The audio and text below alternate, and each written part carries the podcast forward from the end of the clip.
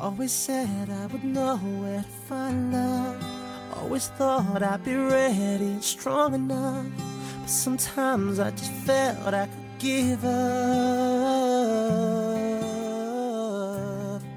But you came and you changed my whole world now. I'm somewhere I've never been before. Now I see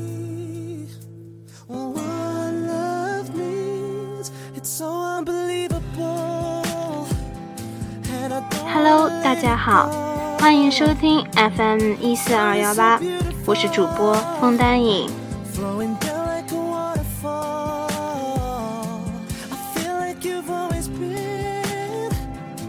这一期我要给大家推荐的文章是《成就光漠与寒冷冰原》，这是郭敬明在最近怨风载沉的散文卷上写的一篇。嗯，其实这篇文章呢是在二零零八年的《最小说》上就刊登过的。嗯，这篇文章主要嗯讲述的其实是呃一种当时的心情吧。其实我当初看的时候，并没有像现在感慨这么多，可能因为当时还比较小，嗯，经历事情也比较说呃比较多，嗯，并且还没有成长吧。但是到了现在，在回首看这篇文章的时候，突然发现有些字句真的是扣人心弦，嗯，会带给很多很多很多的思考还有感悟吧。希望大家能够喜欢这篇文章。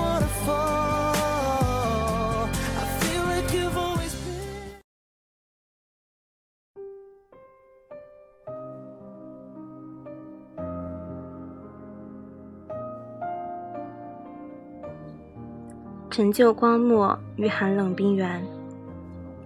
当雾气萦绕过去，浅灰色的雨云下，混合着梦想和年少的气体缓慢蒸腾。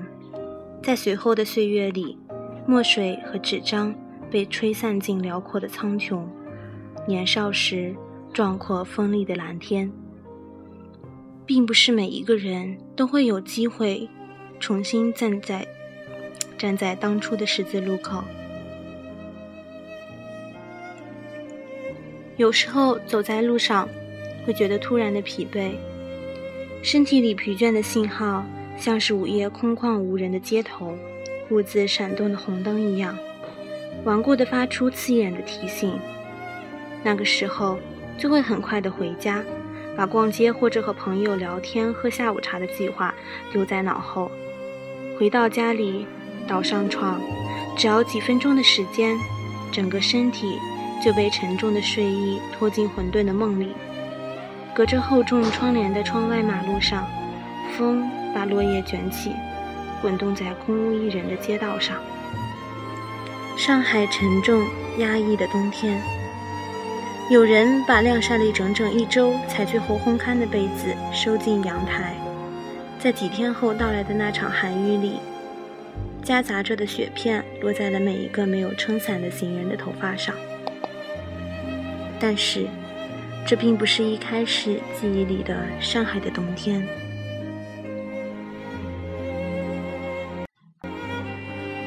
这些年来的生活，白天繁忙的工作结束之后，会出发前往机场，助理帮我办好登机手续，然后叫醒在后座睡觉的我登上飞机，开始渐渐习惯起来的夜航航班。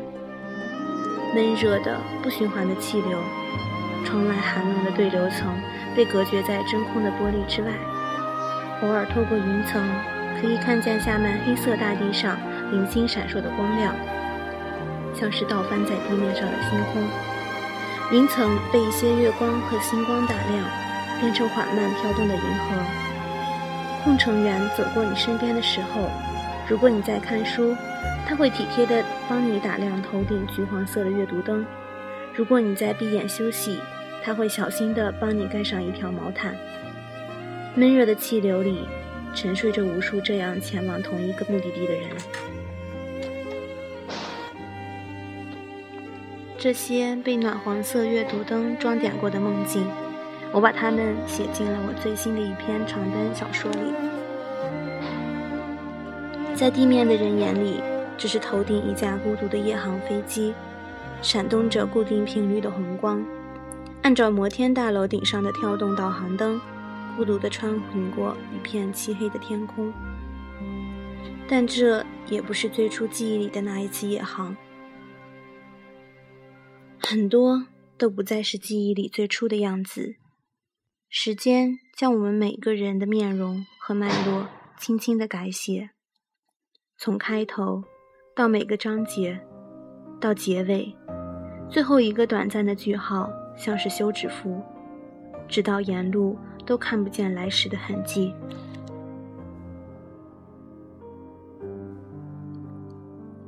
像是曾经随手撒在路上的面包屑，在漫长的遗忘里被飞鸟啄食干净。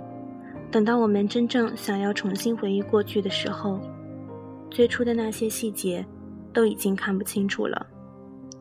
像是脑中被人日复一日地插进一块毛玻璃，在数千个日子过去之后，只剩下模糊的一个现状轮廓，在记忆里兀自苍白着。那些翅膀下被温柔掩藏的轻轻叹息，而记忆里最初的山海是迷人的、旋转的、光芒万丈的、冷漠的、庞大的、迷宫一样的、有距离的、闪动着魔力的城市。地铁带着白光呼啸在黑色的地下隧道里，无数宝马、法拉利拉动起炫目的。更在高架上掠出一道一道发光的长线。时尚的白领从地铁站里走出来，踩着十厘米高的细跟鞋，面无表情地走进尖锐的金属大厦。阳光照在他们外套的名牌 logo 上，闪闪发光。小说里频繁出现的星巴克和法国梧桐，在上海的土地上密密麻麻地出现。但很多年过去之后的上海。却渐渐露出不一样的面容。弄堂里的雾气被晨光照散，流烫着卷发的中年妇女拿着痰盂去厕所，身上的睡衣在经过反复的浆洗之后颜色褪尽。哪怕是在外滩，也有路边昏暗的灯光下，只有一平方米的卖香烟的店铺，里面永远有一个穿着黑色棉袄的中年男人，借着微弱的光线在看《新民晚报》。人民广场上还是有很多很多提着塑料编织袋的外乡人，他们围在人民广场的喷泉周围，眯起眼睛看广场上飞过的鸽群。江边凌晨的朦胧光线里，有年迈的大爷缩在棉袄里，守着天价的高档公寓小区，温度被江面的寒风吹卷干净。他们眯起来的眼睛里，岁月轰然无声的吹散。这。也是上海。现在看，现在看着这些文字的你们，也就是十年前的我。那些所谓梦想的东西，被岁月打上一枚又一枚的标签，像是机场传送带上被运送出来的行李箱，被灰尘抚摸出斑驳，被无数航行标记装点出记忆，被阅读，被记住，被喜欢，被讨厌，被崇拜。被议论，然后再慢慢的被遗忘。我们走在这样一条无声寂静的长路上，两旁的树木筛洒出的微光摇晃在我们的肩膀。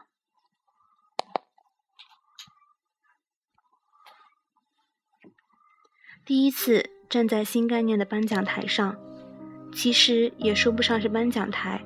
只是在品味其前面的一小块空地，那是人生里第一次有那么多的闪光灯对着自己闪烁，尽力地控制着自己不要抬起手来挡住眼睛，在心里告诉自己要镇定。七年前那个手足无措的少年，突然在麦克风里听见自己的名字。整整七年过去了。我也不知道现在获奖的人是否还是站在当年我们站过的那一条狭窄的地带上，被所有灼热的光目光注视着。我不知道他们的手是否也和当年的我一样，牢牢地握着奖杯，微微发抖。也不知道他们是否也和我当初一样，青涩而稚嫩的模样，却对未来充满了种种天真烂漫的幻想。他们谈起理想时，脸上是否和我当初一样灿烂的光芒？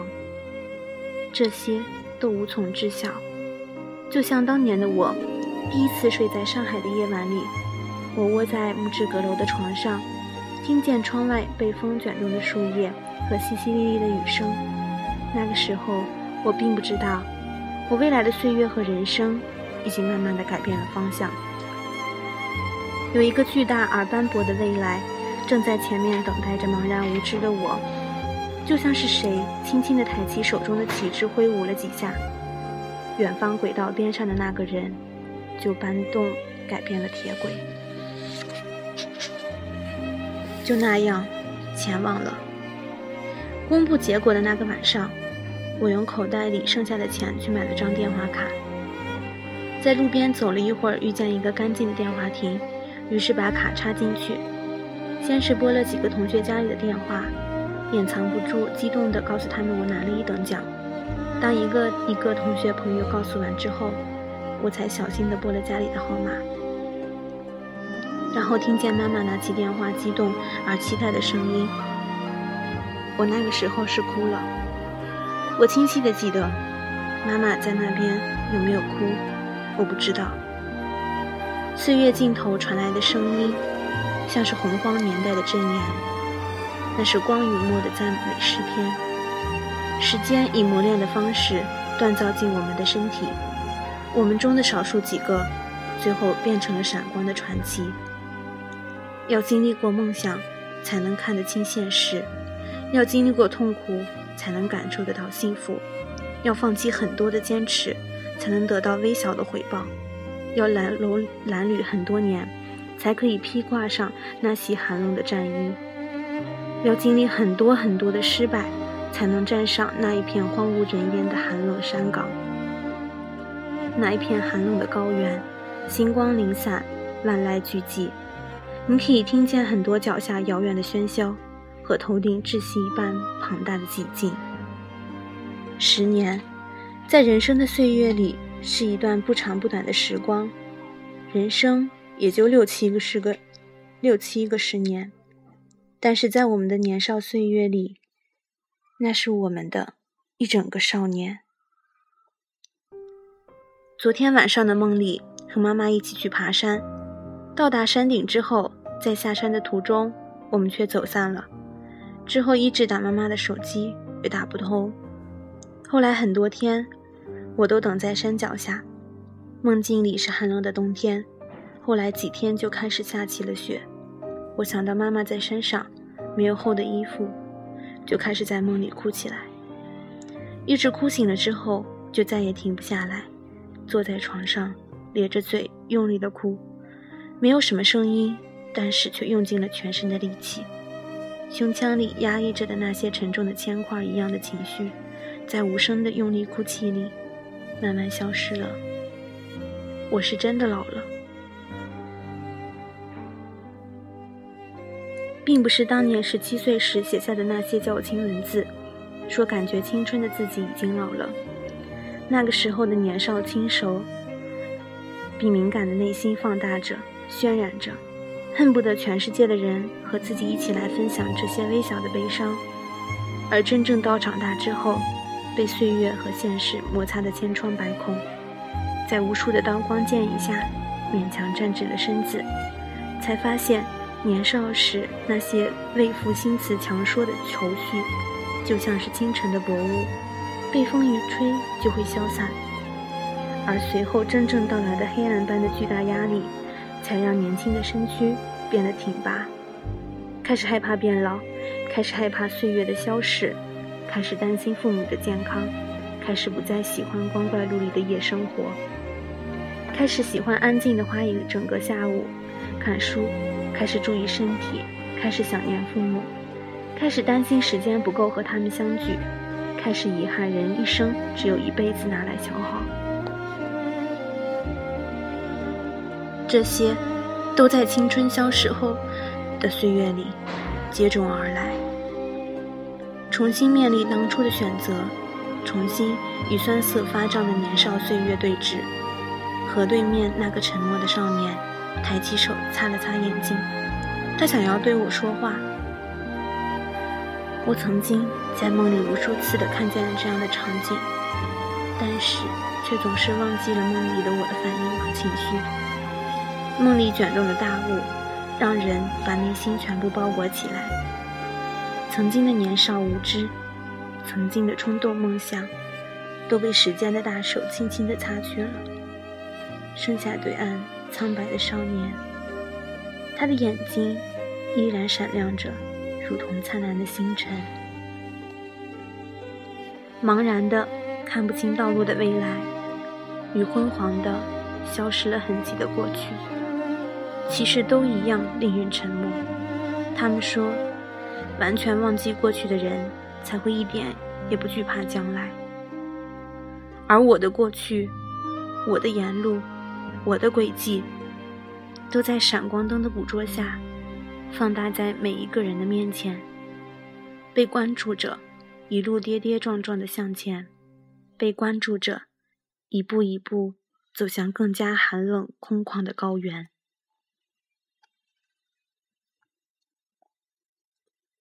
在每一步的背后，都有无数双闪动的眼睛，他们在为我叹息、喝彩、欢呼。悲伤，在无数的目光里，我终于站在了白色的荒原。但是我也相信，在漫长的未来，会有更加灿烂的光线穿过厚厚的乌云，投射到我的身上。头顶窒息一样庞大的寂静，也会被更清亮的歌声所取代。太阳在我身后投射出的长长的阴影，那是十年以来墨迹的缩写。那道光影的背后，是我们所一直称呼的痛苦与喜悦参半的成长力歌。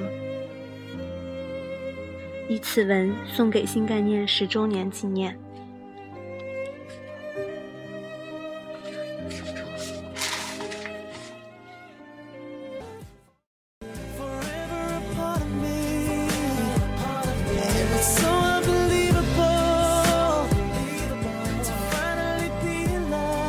非常感谢大家能耐心听完这篇文章。如果大家还要关注我其他作品的话，可以嗯搜索 FM 一五五一三二，嗯名字叫做微风影单，我是主播风丹影，下期再见。